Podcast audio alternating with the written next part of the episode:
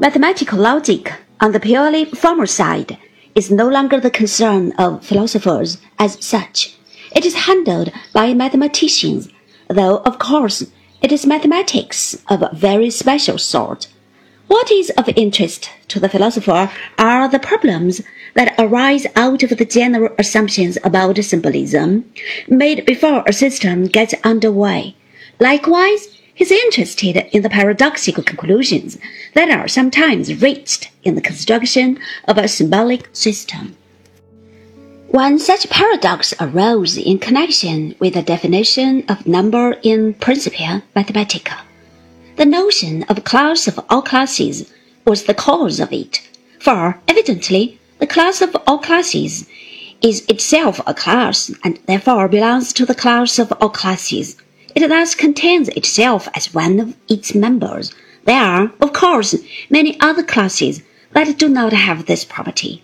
The class of all voters does not itself enjoy the benefits of universal suffrage. The paradox now arises when we consider the class of all classes that are not members of themselves. The question is whether this class is a member of itself or not.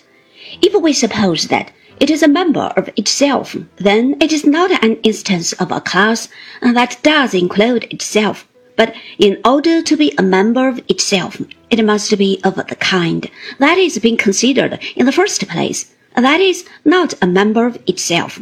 If, on the contrary, we assume that the class under discussion is not a member of itself, then it is not an instance of a class that does not include itself. But in order to be no member of itself, it must be one of the classes in the class about which the original question was asked, and so it is a member of itself. In either case, we reach a contradiction. The difficulty can be removed if we note that one must not treat classes on quite the same footing as classes of classes, just as normally one would not speak of men on the same level as of nations. It then becomes evident that we should not talk about classes that are their own members so glibly as we did in setting up the paradox. The difficulties concerning the paradoxes have been tackled in various ways, and no general agreement has yet been reached on how they should be disposed of. But in the meantime, this problem has made philosophers aware once again of the great need to scrutinize the way in which sentences are constructed and words used.